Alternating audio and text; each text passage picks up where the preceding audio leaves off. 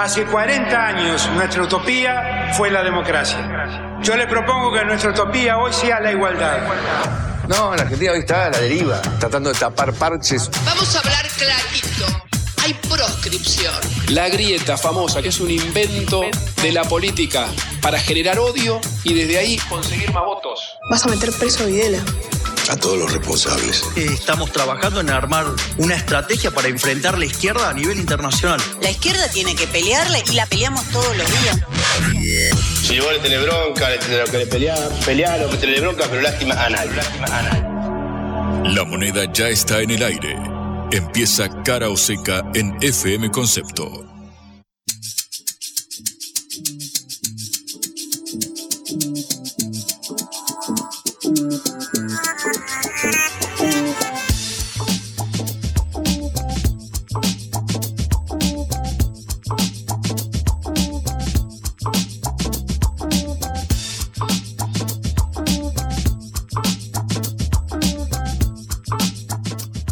Hola, ¿qué tal? Buenas tardes. Les saluda Patricia Lee. Estoy con la presencia de Juan Legman en esta nueva edición de Cara Seca en la hora del regreso, una producción de la Agencia Internacional de Noticias Sputnik. Hola Juan, ¿cómo estás? Muy bien, Patri, muy bien porque ganó Boca, viejo, ganó Boca en la Libertadores, seguimos con la Almironeta, como le decimos nosotros, quienes estamos subidos al micro que conduce nuestro director técnico Jorge Almirón, así que yo estoy feliz. ¿Cómo estás vos? Bueno, no sé, de fútbol. Me preocupa que a Messi lo sancionaron dos semanas en ¿Viste el eso? Paris Saint Germain.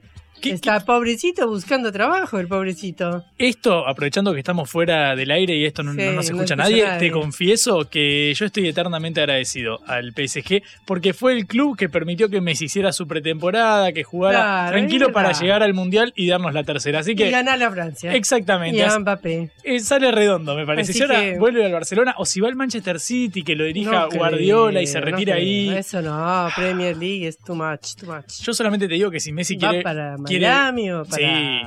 o para Barcelona? Si Messi quiere venir a Boca, yo no le garantizo un lugar. Por cómo Bueno. funcionó el equipo ayer, te digo, Messi en mi equipo va al banco. Me en parece este que iría para Rosario, no, lo lamento decirte, pero no creo que para Boca. Oh, qué desilusión. Eh, bueno, hoy empezamos hablando de una tensión que hay en el ejército argentino y que se ha extendido, obviamente, a la oposición por las sanciones contra el general retirado Rodrigo Soloaga, que saludó a todos los camaradas privados de su libertad, refiriéndose a los, los detenidos por crímenes de lesa humanidad durante la dictadura y cosas posteriores.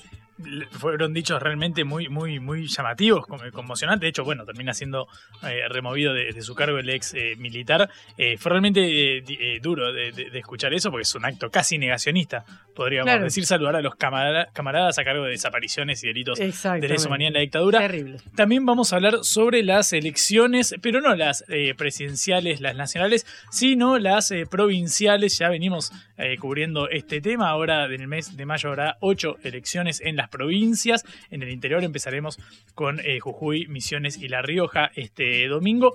Vamos a tratar de cubrir qué está sucediendo en cada una de esas provincias que desde ya desdoblaron con respecto a lo que sucede en la nación. No se vota el mismo día que se vota para las presidenciales, algo que suele ocurrir cuando el oficialismo está un poco bajo en las encuestas, digamos. Los gobernadores eligen separar las elecciones nacionales de las provinciales para que no estar, no estar pegados al desempeño de los eh, líderes presidenciales. Así que vamos a estar hablando de eso. O sea que vamos a llegar ya casi con todos los gobernadores electos Y a las elecciones presidenciales. Exactamente, mira, 18 provincias son las que desdoblaron. Recordamos que en 2019, en la anterior elección presidencial, cuando gobernaba Macri, fueron 20 las provincias que desdoblaron, es decir, es muy alto este, este porcentaje. Eh, desde ya la ciudad de Buenos Aires y la provincia de Buenos Aires van a votar el mismo día.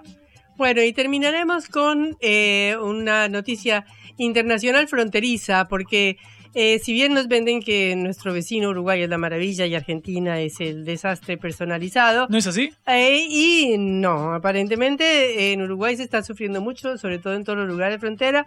En primer lugar, por las propias políticas económicas del presidente uruguayo, eh, Luis Lacalle Pou, y por la tremenda diferencia eh, de cambio con Argentina. Y es que Argentina está muy barato en, en dólares. Bueno, nuestros sueldos están muy baratos en, en dólares, están muy bajos. Imagino sí, que sueldos eso... muy bajos y para ellos que tienen sueldos más altos, venir a Argentina es un picnic. Yo recuerdo cuando tenía algún familiar, algún conocido en Mendoza o en regiones, en provincias más al oeste que cruzaban a Chile para comprar. ¿Es algo así lo que está sucediendo en Uruguay con respecto a Argentina? 70.000 vinieron la semana pasada. 70.000 personas. Pero te lo voy a contar más adelante porque si no. Te spoileo la sin columna. nota. No hay que tocar skip intro acá, no se puede, viejo. Hay que escuchar Caro. Seca. Bueno, empezamos nuestro programa.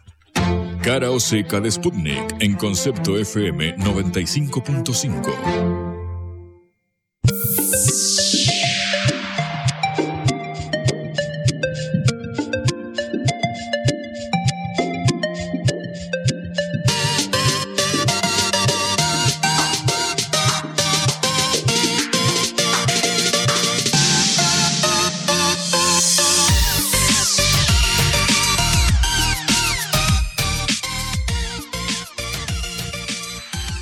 La sanción contra el general retirado Rodrigo Soloaga por haber saludado a todos los camaradas privados de su libertad en relación con detenidos por crímenes de lesa humanidad eh, fue recibida tanto por los dirigentes de la oposición como por eh, militares eh, del foro de militares eh, con un repudio a las decisiones del ministro de eh, Defensa, eh, Jorge Tayana.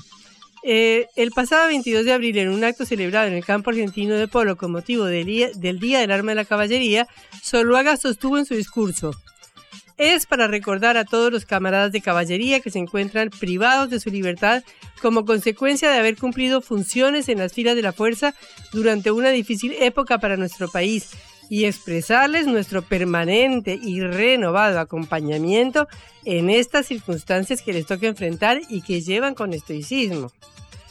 El discurso, que es un claro apoyo y respaldo a militares eh, detenidos eh, y juzgados y condenados con ya todas las sentencias encima posibles por los terribles delitos cometidos durante la dictadura, como el asesinato, la desaparición, el secuestro y el robo y la suplantación de identidad de niños. Eh, bueno, no podía pasar desapercibido para el ministro de Defensa que decidió removerlo de su cargo. Como es un general retirado, él estaba en la comisión de arma de la caballería, pero en todo caso lo removió. Esto eh, generó, por supuesto, eh, distintas respuestas. La posición del Ministerio de Defensa se basó en el código primero, en el primer artículo del Código de Disciplina Militar que indica que los militares deben ajustar su conducta al cumplimiento estricto de la Constitución Nacional y las demás leyes de la República, la observancia cabal de las leyes y reglamentos militares, el respeto a las órdenes de mando, la subordinación al régimen jerárquico y el cumplimiento de todas las obligaciones que surgen del Estado militar. Bueno, ante esto, eh, ¿quiénes reaccionaron? Primero, Eugenio Bursaco, que es el nuevo ministro de Seguridad de la Ciudad de Buenos Aires, que salió a defenderlo y que pidió al ministro Tayana que revierta la sanción injustamente impuesta al general Zuluaga. El funcionario del gabinete porteño dijo que este integrante retirando, retirado de las Fuerzas Armadas había sido un distinguido soldado condecorado en las Malvinas, lo cual es cierto, y que también defendió la democracia en la recuperación de la tablada. Ahora vamos a contar qué fue lo de la tablada. El Foro de Generales Retirados emitió un comunicado contra Tayana apoyando a Zuluaga, diciendo el rencor, el odio y la venganza no son buenos consejeros, llevan a las personas a cometer errores e injusticias. Quienes ocupando cargos públicos adoptan estas posiciones, si son hombres de bien, piden disculpas o se alejan de la función hasta recuperar el equilibrio necesario para ejercerla.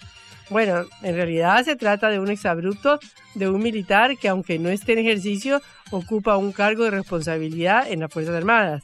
No es al revés.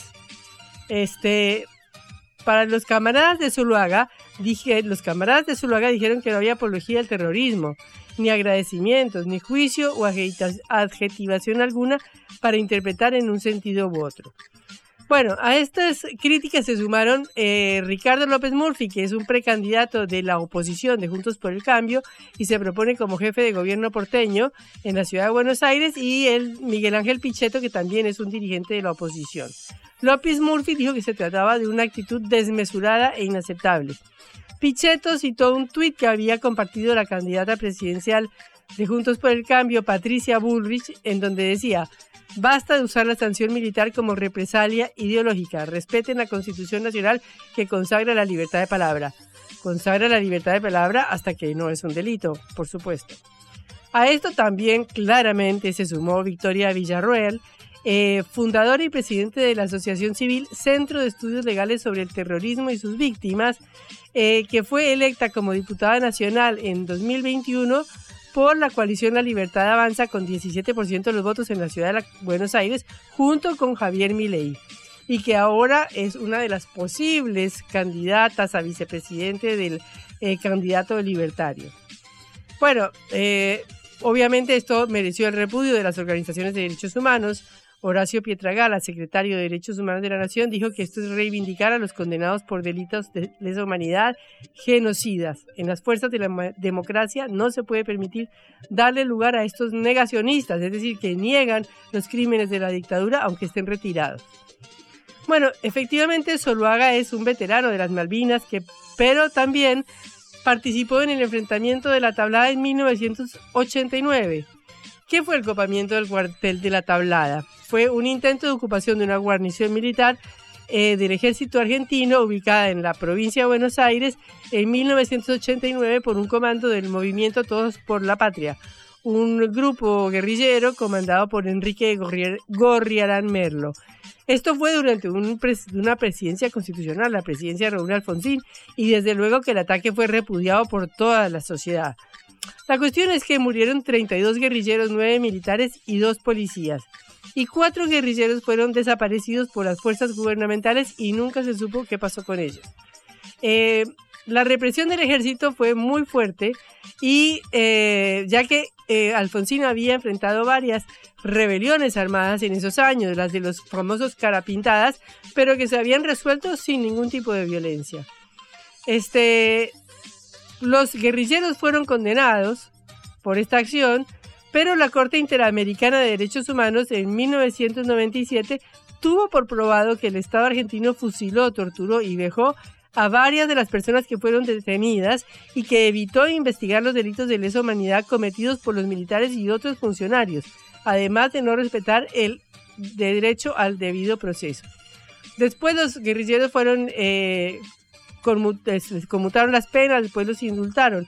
Pero eh, el avance de las investigaciones por los crímenes de la tablada eh, se reabrieron en 2016 y en 2019 hubo un primer juicio por solo uno de los cuatro desaparecidos, eh, en donde fue condenado el único acusado por el asesinato y desaparición de uno de ellos, el general Alfredo Arrayaga.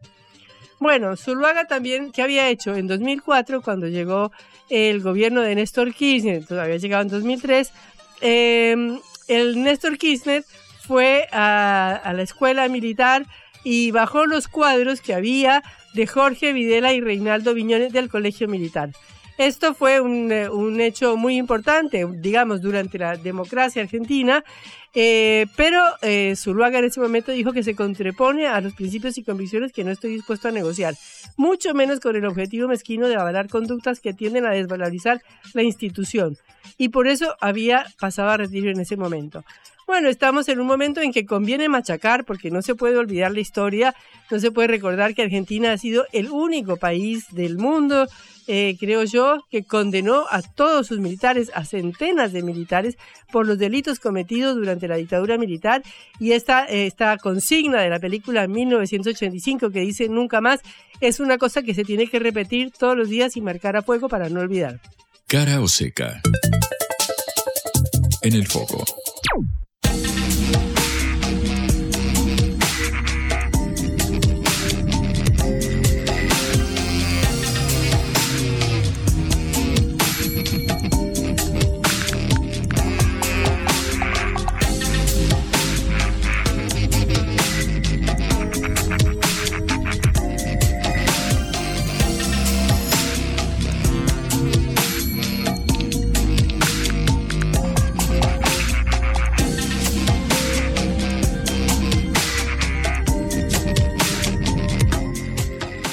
Seguimos porque ya empezó la carrera electoral en la República Argentina que debe terminar en octubre, si es que solo fuera una primera vuelta, o en noviembre, si hay dos vueltas, con las elecciones presidenciales. Pero ya la carrera está lanzada en todo el país, ya hemos tenido elecciones, si no estoy mal, en tres provincias. En dos provincias. En dos provincias, ¿no? En eh, Río Negro y en Neuquén. Y ahora este domingo tenemos en tres provincias, el otro domingo en cinco provincias y todas están adelantando las elecciones presidenciales. ¿Qué pasa, Juan? Efectivamente, Patrick, como bien dijiste, el año ya empezó, el año electoral, porque estamos viendo qué pasa con respecto al cierre de listas de cara a las PASO en la nación, qué pasa en el frente de todos en Juntos por el Cambio, quiénes serán efectivamente los candidatos que queden, pero claro, en los distintos distritos provinciales, en los 23 distritos más la, la ciudad de Buenos Aires, empieza a correr el año electoral, como vos decías, Neuquén y Río Negro ya eligieron al gobernador el pasado 16 de abril, recordamos que en la primera ganó Rolando Figueroa de Una fuerza local que recordamos había escindido del movimiento popular neuquino que tenía la hegemonía de la gobernación durante 60, años, y ahora Rolando Figueroa, quien supo integrar el movimiento, se apartó y formó esta fuerza neuquinizate y ganó, efectivamente, pero de nuevo tiene un carácter muy eh, provincialista, digamos, si bien su victoria fue celebrada también en Juntos por el Cambio, es decir, en la oposición nacional, la verdad es que es más provincial, más local ese triunfo. En Río Negro, por su parte, ganó Alberto Beretilnec, eh, un senador de, carrera de Juntos Somos Río Negro. Eh, recordamos, es un dirigente que se ha mostrado aliado al oficialismo, aliado al frente de todos en, en ocasiones, pero de nuevo la fuerza es de carácter provincial. la fuerza de Juntos Somos Río no es el frente de todos. En lo que va del año ya confirmaron 18 eh, provincias que desdoblan sus comicios de los nacionales, es decir, la fecha de votación de las autoridades locales, gobernador, vicegobernador, legisladores eh, y demás, eh, serán en un momento diferente al de los cargos nacionales. Esto es común cuando el oficialismo tiene una imagen positiva baja, digamos, en las encuestas. Lo mismo sucedió, lo decíamos, durante el gobierno de Macri, cuando fueron 20 las provincias que decidieron desdoblar los comicios. Una de las que no desdobló en aquella ocasión con Macri fue la provincia de Buenos Aires, cuando la candidata de Juntos por el Cambio, María Eugenia Vidal, eh, sufrió una derrota categórica ante Axel Kicillof, el actual gobernador por el Frente de Todos, que en ese momento, recordarás, Patri, se impuso con el 52% de los votos. De hecho, en estas semanas, paréntesis, estuvo dando vuelta la idea de desdoblar las elecciones de qué pasaba finalmente en la provincia de Buenos Aires, un bastión central. Dicen que quien gana la provincia suele ganar la nación. Eh, ¿Qué pasaba si la provincia lo desdoblaba?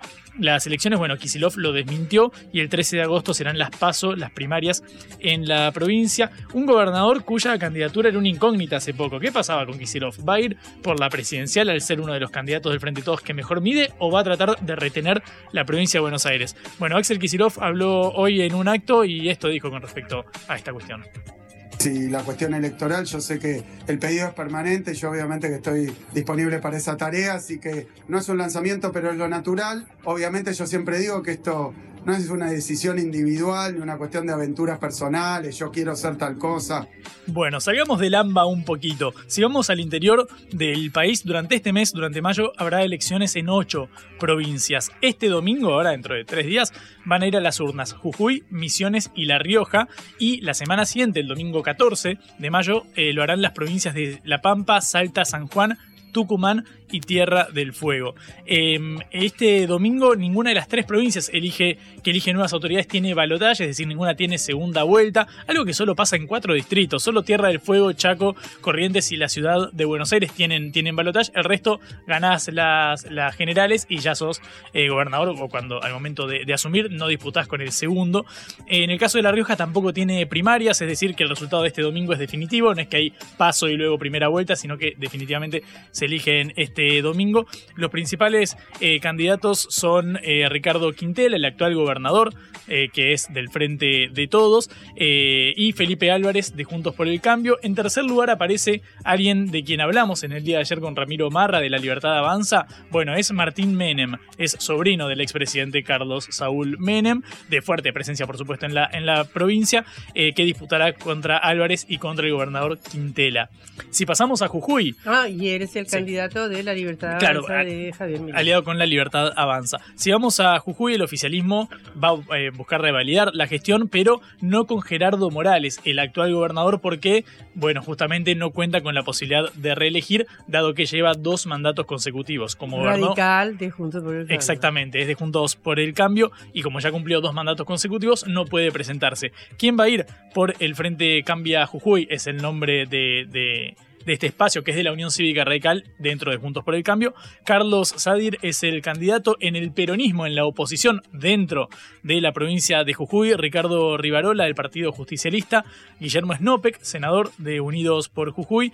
eh, y Rodolfo Tequi de Jujuy Tiene Futuro. Y por fuera, eh, con quien ya hablamos también en este espacio, Alejandro Virca, recordamos, del Frente de Izquierda y de los Trabajadores, que obtuvo un resultado muy fuerte, muy 22%. contundente, de los mejores que ha logrado el Frente de Izquierda con el casi el 22% Impresionante. en 2021, en los comicios legislativos. Por eso, Virca, que ahora es diputado, buscará la gobernación. Por último, en Misiones, la tercera provincia que elige gobernador este domingo, el Frente Renovador de la Concordia, que gobierna hace 20 años, de nuevo, una fuerza más local, es decir, una fuerza más provincial, que está bajo la conducción de Oscar Herrera Aguad. Eh, como no pueden ser reelectos los gobernadores eh, de eh, Misiones, eh, Aguad no se va a presentar Herrera Aguad y por eso el candidato es Hugo Pasalacua, que es ex gobernador. Fue el, eh, fue el gobernador antes de que llegara Herrera Aguad y ahora un interregno de Aguad En y Rocky. vuelve, exactamente, y vuelve Pasalacua. Eh, la boleta de Juntos por el Cambio, yendo a la oposición, la encabezará Martín Arjol, también de la Unión Cívica Radical, al igual que los candidatos de Jujuy de Juntos por el Cambio. El Frente de Todos llega dividido, alguien dirá casualidad el- con la elección nacional. Eh, la Fuerza de Todos, uno de los espacios dentro del Frente que va en la oposición, es conducido por Isaac Lenguaza como candidato.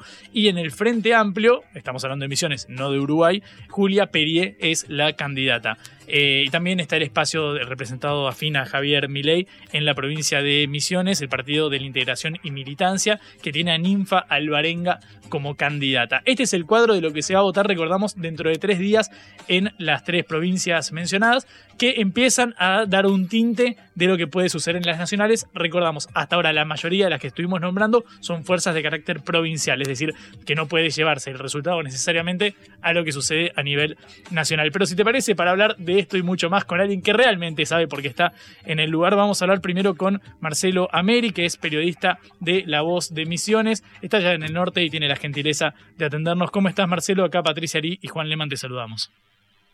Hola, buenas tardes compañeros, Patricia, Juan, un placer estar al aire con ustedes. El placer es nuestro. Eh, Marcelo, ¿nos contarías un poco cómo viene el cuadro eh, general de cara a las, a las elecciones? Eh, ¿Todo indica que va eh, a ganar el Frente Renovador de la Concordia como lo hace hace 20 años?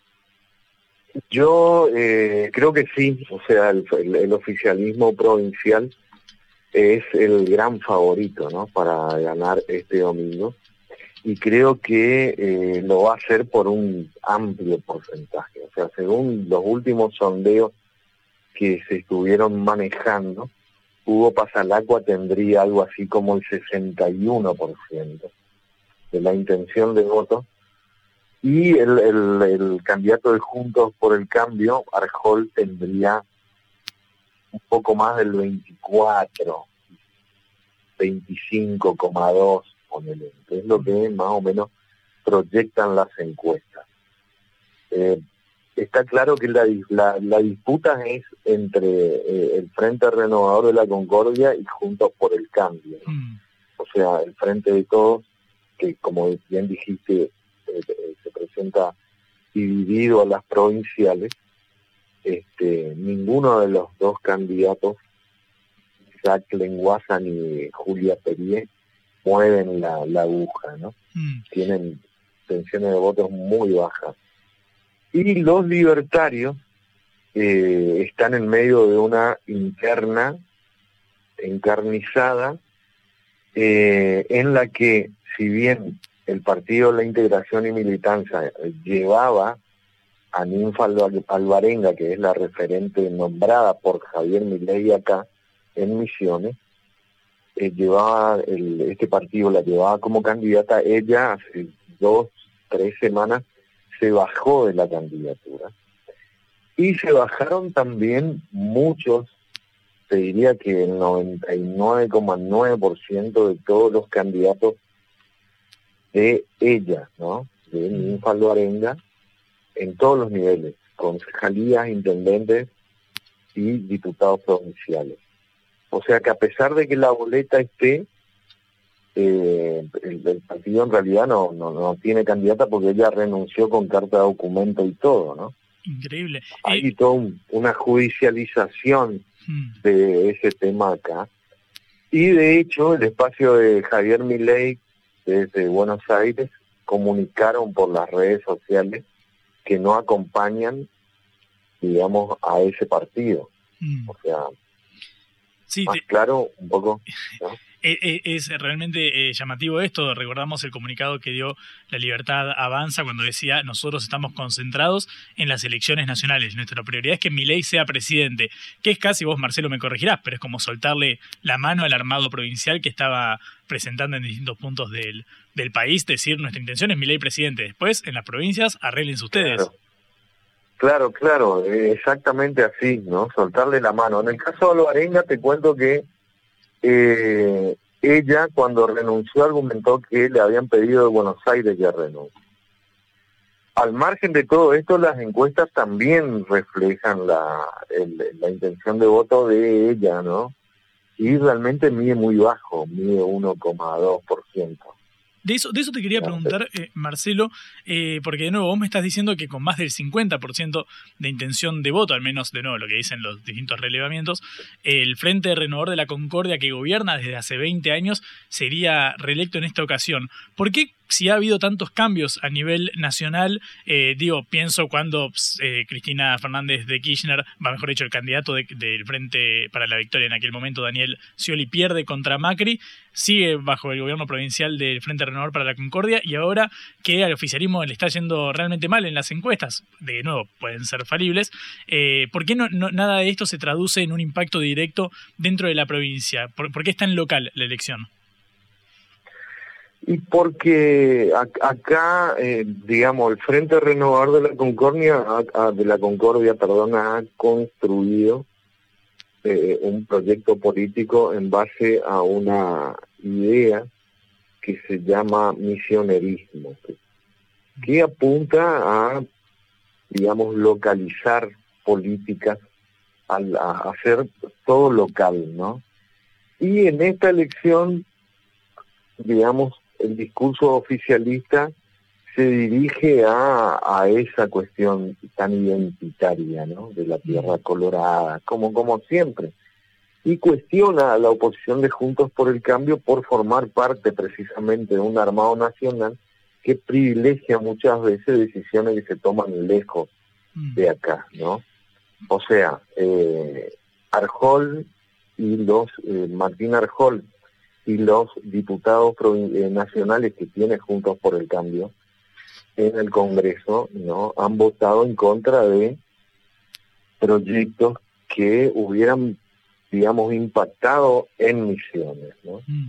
O sea, votaron en contra del proyecto de presupuesto, aquel que se rechazó, donde se incluía la zona franca aduanera para la provincia, de que votaron en contra de la reforma previsional que iba a beneficiar a miles de... Y todo eso es, eh, digamos, el oficialismo le hace un permanente pase de factura, ¿no? Te- Y justamente, creo que sí. también fue minando la... Sí, sí, te escuchan. No, no, que me, me parece interesante esto del misionerismo, porque bueno, es algo que emblemáticamente han llevado a cabo, eh, vos lo sabés mejor, eh, Córdoba con, con De la Sota y Schiaretti, y Santa Fe, pienso en el santafesismo y en el cordobesismo como fuerzas locales que luego no logran ser directamente capitalizadas por ningún gobierno. Este es el caso de Misiones también. Claro, claro. Yo creo que eh, además el oficialismo eh, practica un pragmatismo asombroso, ¿no?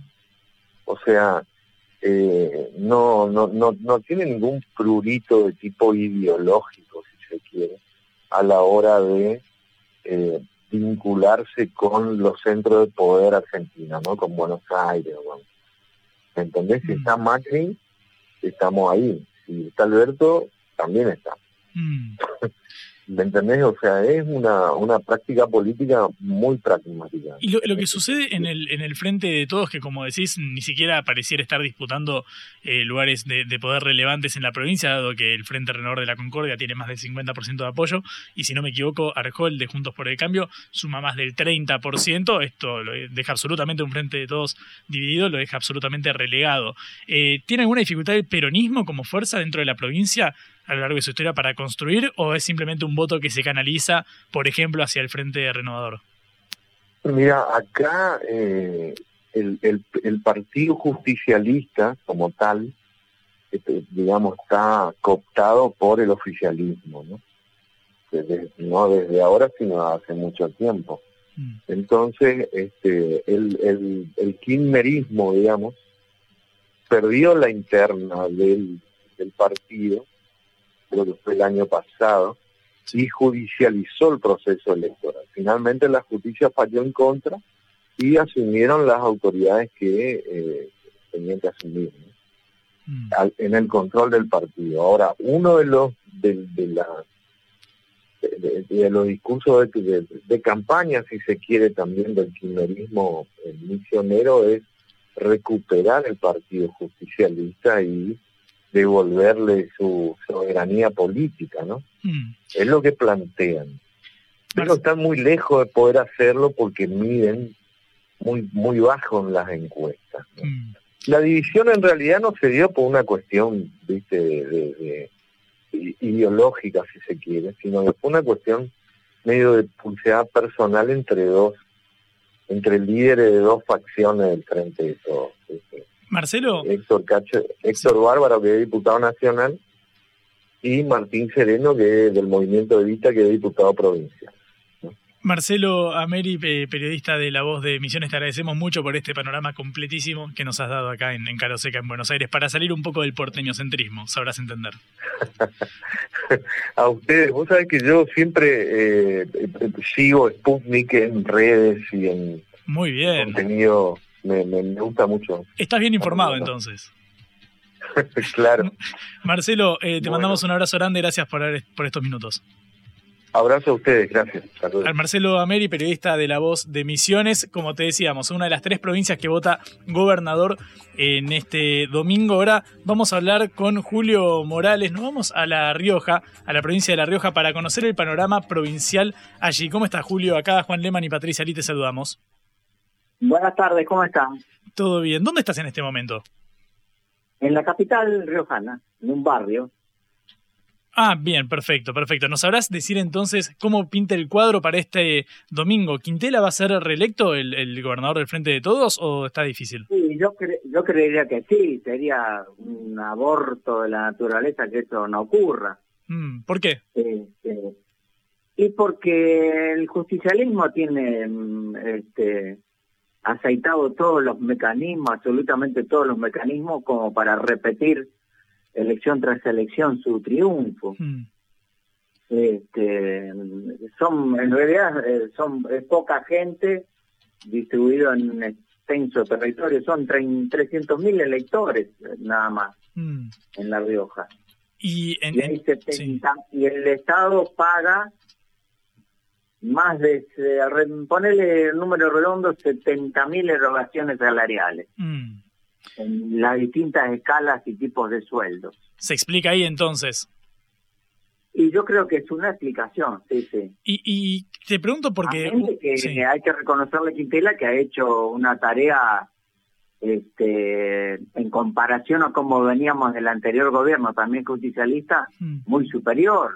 Habido fábricas, este, ha hecho, está haciendo caminos y, eh, este, digamos, está haciendo cosas, está demostrando, ha hecho, entregado viviendas, este, ayer por ejemplo estuvo en Chilecito que es la segunda ciudad y este, eh, inauguró una repavimentación de 50 kilómetros de, de calles en la ciudad, bueno, mm. ¿me entendés? Y, y bueno, y todo suma, todo pesa. Esta, esta elección entonces, como veníamos hablando en la, en la introducción de, de la nota, eh, tiene un carácter más bien local, digamos, porque el Frente de Todos, si uno mira las encuestas a nivel nacional, uno ve que tiene un desempeño eh, más bien eh, medio esquivo en cuanto al apoyo, mm, el apoyo popular.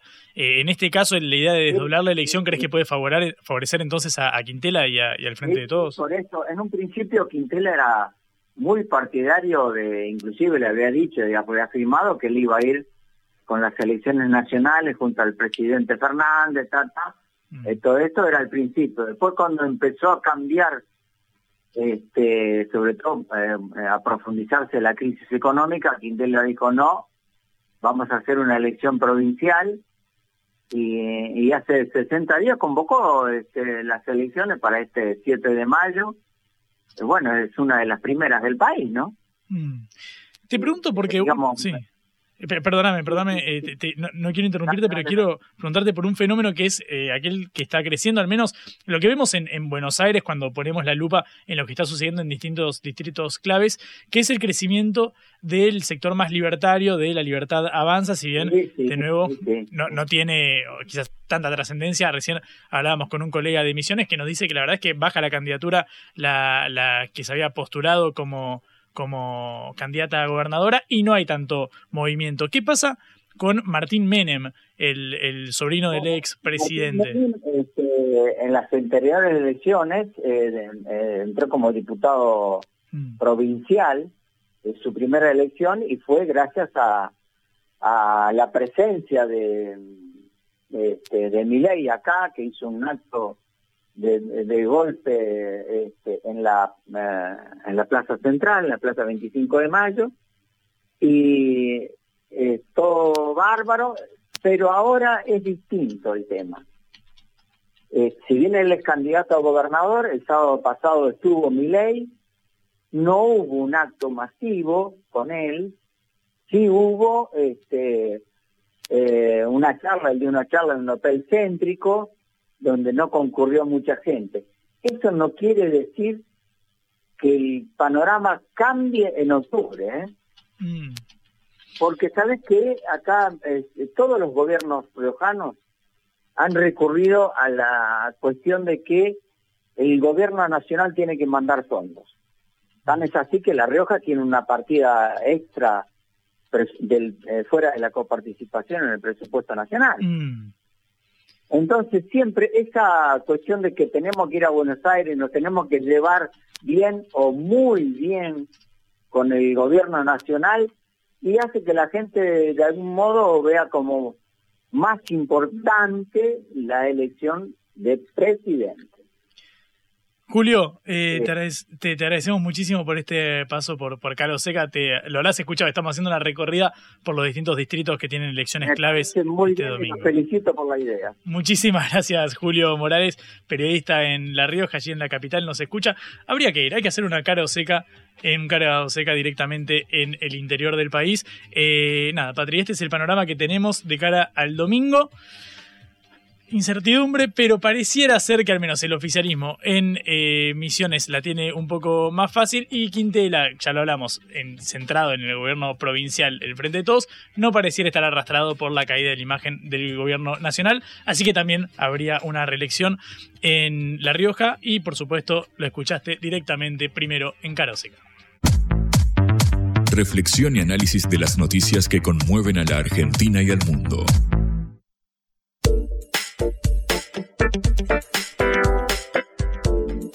Bueno, el tema del trabajo esta semana es el tema fundamental. Venimos del primero de mayo, venimos de estadísticas eh, complicadas y difíciles eh, por eh, la inflación que mañana se anuncia en el INDEC, pero que el mes pasado fue del 7.7%, con una cifra de desempleo baja, eh, una de las más bajas desde 2003 y con un crecimiento del empleo, pero sin embargo con un crecimiento del empleo informal también muy importante y con una canasta para no caer por debajo de la línea de pobreza que es de 190 mil pesos y que por lo tanto hace que muchos trabajadores sean pobres.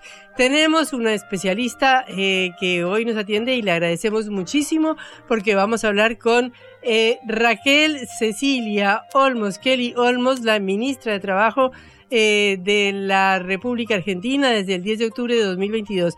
Ministra, es un gusto saludarla y muchas gracias por recibirnos. Desde Caroseca la saluda Patricia Lee y Juan Rejman. ¿Qué tal? Buenas tardes. Eh, ministra, le agradecemos mucho estos minutos con Carlos Seca. Sé que su tiempo es complicado, pero bueno, usted dio una serie de indicadores eh, positivos en materia de trabajo esta semana, diciendo que ha crecido el empleo registrado a 13 millones de trabajadores, que el promedio salarial en Argentina es de 215 mil pesos, eh, que estamos ante un mínimo de desempleo desde 2003. Pero sin embargo tenemos otros indicadores muy preocupantes, como que el salario medido en dólares, obviamente en dólares eh, blue o informales, es el segundo más bajo de América Latina.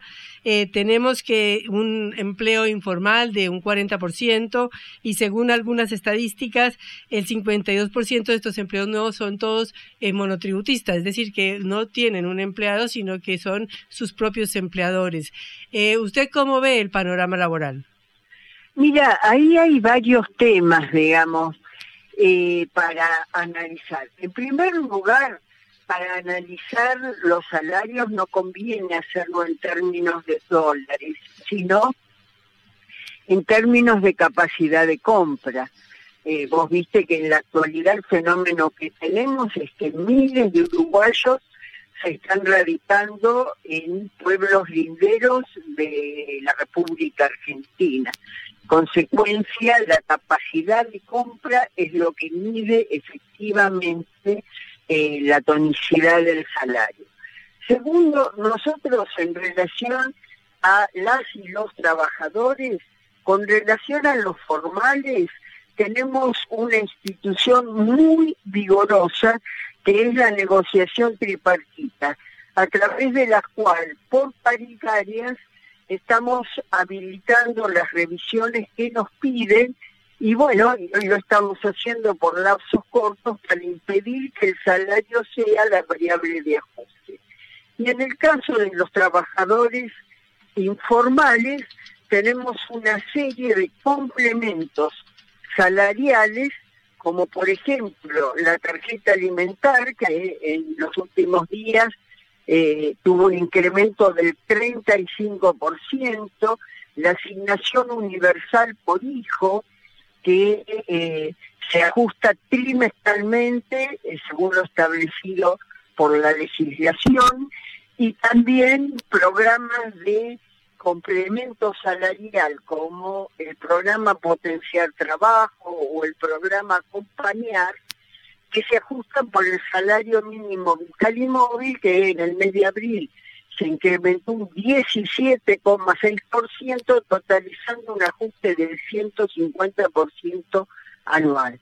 De modo que el esfuerzo que hacemos desde nuestras políticas acompaña lo que muy bien vos señalaste, uno de los momentos más vigorosos de creación de empleo, 31 meses consecutivos de creación de empleo con el nivel más bajo de desocupación y proporcionalmente tampoco es el más alto en creación de empleo informal, donde operan estos complementos salariales eh, eh, con el Estado presente. Mm. Ministra, buenas tardes. Juan Leman la, la saluda. Eh, quiero preguntarle si uno se fija en la canasta básica total difundida por el INDEC, es decir, aquella que determina la línea de, pobreza que debe alcanzar una familia de cuatro integrantes. En este momento supera los 190 mil pesos, 191 mil pesos es para una familia de cuatro integrantes. Recordamos que esto no considera al monto del, alquiler, que es un gasto adicional que deben afrontar las, las familias. Eh, si nos posamos sobre el salario mínimo, es de 85 mil pesos, redondeando. Es decir, que una familia de dos adultos que trabajan por el mínimo eh, estarían, obviamente, descontando las, las, el salario mínimo soy un, el perdón, el salario mínimo soy una referencia más para los complementos que para las escalas salariales. Para las escalas salariales tenés que tomarlas de convenio, que como muy bien dijo tu compañero, en promedio están en 200 14 mil pesos. Y para hacerlo comparable con la canasta que vos comentaste, debemos decir que el ingreso de las familias argentinas eh, en promedio reciben 1,6 miembros, digamos, este, hablando de promedios, ¿viste? Que Mm, pareciera que las personas se pueden... Es decir, este, es más de un ingreso familiar. Y también, en promedio, la composición de las familias es de 2,6 personas, no llegan Mm. a las cuatro personas en promedio que vos señalás.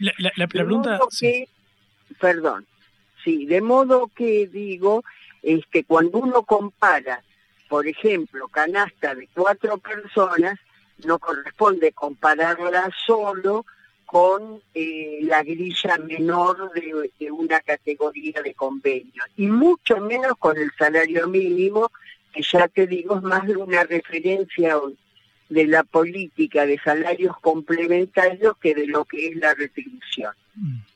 Le, le- le completo la, pregunta, es válida la, la aclaración y le agradezco por, por brindarla. Le quiero preguntar porque cuando uno se fija en lo que sucede con los eh, asalariados informales y también con, con parte menor, pero es cierto que sucede también con los formales, es el fenómeno del trabajador pobre, digamos. No, no, no de la indigencia, no de situaciones eh, críticas, pero sí se da el fenómeno del trabajador pobre, eh, pobre cuando uno habla con especialistas. Cito, por ejemplo, a Luis Campos, con quien hemos hablado de la CTA, que es también lo que remarcó la, la vicepresidenta de, de la Nación este fenómeno. Porque si la desocupación está casi en mínimos históricos, que es algo positivo, por supuesto, el salario está en situaciones tan dificultosas que llevan a este fenómeno de personas que, que trabajan eh, registradamente y sin embargo pueden llegar a quedar en el borde de la línea de pobreza? Porque hay alta inflación. Y en la alta inflación el salario difícilmente puede ganar posiciones frente al capital. En la alta inflación, la puja distributiva favorece al capital, por eso es tan importante intentar estabilizar la economía. Mm. El- la, la- la- la pregunta que, que quiero marcar en este punto es ¿qué otras herramientas se cuenta con, con qué otras herramientas cuenta el gobierno como para apuntalar esta recomposición eh, salarial, dado que, que Mira, yo ya las planteé, digamos, desde el punto de vista del salario formal, la herramienta fundamental nuestra es el convenio colectivo de trabajo, la paritaria, la negociación tripartita, que es muy vigorosa y que estamos habilitando revisiones, todas las que nos piden los gremios, por periodos breves. El problema fundamental de los trabajadores pobres es un problema que arrastra a la Argentina, te diría, desde eh, los 90. Y es el problema este, de, de esos, eh, de los sectores que este, tienen una relación sin derechos y que para lo cual la batería de elementos está eh, en esos tres instrumentos que te comenté, que son la tarjeta alimentar, la asignación universal por hijo y los programas potenciar trabajo o acompañar. Estos tres complementos de los ingresos de los trabajadores informales, el Estado se ocupa permanentemente de actualizarlos. Ahora, también tenemos un problema estadístico y es que eh, el ingreso de los sectores informales es captado por la encuesta permanente de hogares, que además de no abarcar toda la Argentina, solo 31 conglomerados urbanos, en relación a los trabajadores informales vuelca la información con un delay de seis meses. En alta inflación, seis meses de, de, de diferimiento en el vuelco de los datos significa una subestimación también enorme. Ministra, eh, pasando de, tema, está sobre, sobre la mesa ahora con la introducción al Congreso del proyecto de reducción de la jornada laboral impulsado por un sector del Frente de Todos. Quiero preguntarle qué opinión eh, le merece usted esta, esta iniciativa de reducir la, jornada laboral o la carga semanal de las 48 horas con la que cuenta hoy el país para sus asalariados. Nosotros apoyamos ese debate, nos hemos puesto a disposición de los legisladores y esperamos que pueda surgir un despacho de consenso que el Congreso pueda aprobar. Creemos que es un avance. Y en este sentido, si esto es un avance, la propuesta que, que sale de, Juntos por el Cambio, cuando uno habla con distintos dirigentes, todos dicen más bien lo contrario, que hay que flexibilizar el mercado de, de trabajo y hay que terminar, ellos dicen, con la industria del juicio, obviamente en alusión a aquellas iniciativas legales cuando por despido, digamos, que llevan a cabo los empleados. ¿Qué se le responde ante estas iniciativas, al menos usted como ministra? Mira, honestamente que mienten. Mienten porque su objetivo es efectivamente destruir derechos y no para favorecer la creación de trabajo, sino para favorecer la puja distributiva en el sentido de favorecer a los sectores más concentrados del capital. Yo te voy a dar dos datos que me parecen significativos. Primero, que nuestro gobierno ha alcanzado una cifra récord de 13 millones 100 mil trabajos registrados con derechos. Y es un récord histórico sin tener que destruir ningún derecho, razón por la cual queda demostrado que para crear trabajo no hace falta eliminar eh, derechos. Y el segundo es que la verdad los índices de juicios laborales no son significativos de modo que es un prejuicio de algunos sectores más que una experiencia fáctica. Eh, ministra, una pregunta.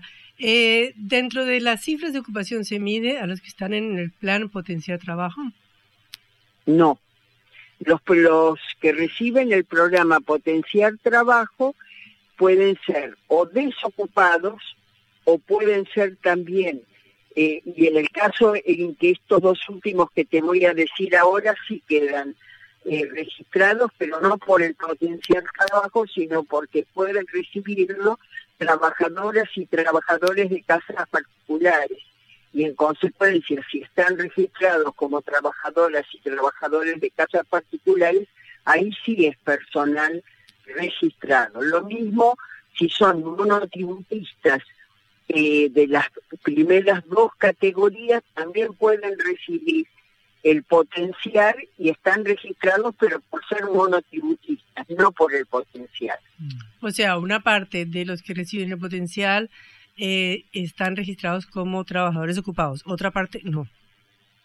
Exacto, están registrados pero no por recibir el potencial, sino porque el potencial es compatible con algunos trabajos registrados. Perfecto. Eh, ministra, para, para cerrar quiero preguntarle de cara a los comicios presidenciales, dentro del Frente de Todos, ¿tiene usted alguna preferencia o inclinación hacia alguno de los nombres que se han deslizado? Pienso, por ejemplo, en Sergio Massa, el ministro de, Economía, un área directamente ligada a su gestión como, como ministra. ¿Qué opinión le merece? Eh, a mí la opinión que me merece es que los movimientos populares como el peronismo tienen su fuente de poder exclusivamente en la construcción política eh, que realiza el pueblo. De modo que a mí lo que me gusta y lo que me parece conveniente en momentos de transición como este es consultar a nuestra fuente de poder que es el pueblo. Y el instrumento son las pasos, que es una creación del peronismo. Eh, perdón, ¿usted dijo de transición?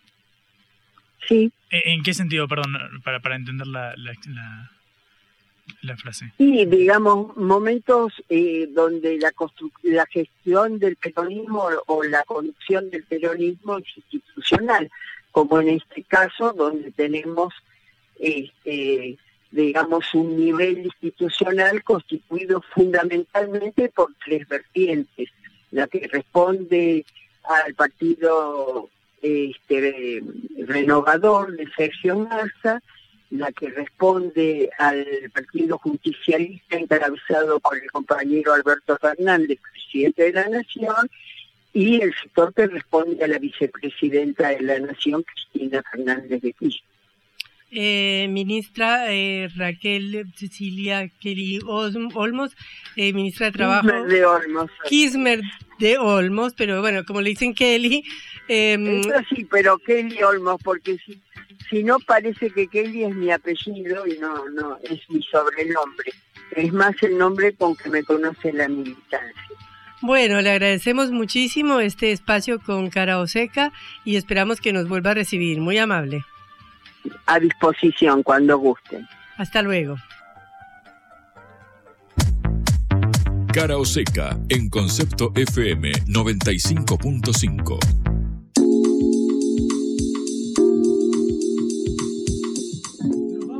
Sin antes eh, saludar a la gente del sur de Italia porque Napoli es campeón, nuevamente gana un Scudetto después de 33 años, después de que Diego Armando Maradona lo llevara a la cima, el Napoli vuelve a ganar su Scudetto, empató 1 a 1, pero a cinco fechas del fin del certamen del torneo de Italia vuelve a ser campeón y nosotros en Argentina somos un poquito napolitanos. Sí, sí, sí, Nos alegramos. Totalmente, totalmente. Celeste y blanco. Nuestro corazoncito está con el Napoli. Y con el viva, viva, viva el Napoli. Nos ponemos muy felices. Muy contento. Bueno, nos despedimos con esta buena noticia el día de hoy. Eh, hasta mañana, viernes, último día de la semana, en la hora del regreso. Los saludamos Juan Legman y Patricia Eh, pueden también- escucharnos a, por momento, pueden escucharnos por sputniknews.lat. Y agradecemos, como siempre, a, Ce- a Celeste Vázquez en la operación y a Augusto Macías en la producción de este envío que tuvo una ministra. Mira vos, Caro Seca, así te cuenta la realidad. Muy bien, muy bien. Hasta luego, hasta mañana. Vamos a hablar clarito. La guerra contra las drogas ha fracasado. Se ha producido un genocidio en mi continente. Tenemos nosotros que plantar una sola voz y que América Latina y el Caribe le diga a los Estados Unidos de Norteamérica no más golpismo. Y se aplica lo que decía Tolstoy, un gobierno que no procura la justicia no es más que una banda de malhechores. Qué cosa rara que diga gracias a la vida a pesar del dolor, porque mi hija dio la vida sabiendo que había que cambiar. La vi ahí que, que brillaba, que sobresaltaba en ese estadio hermoso y no lo pensé y, y la fui a besar. La vida está llena de tropezones y de fracasos, pero es hermosa. Cara o seca.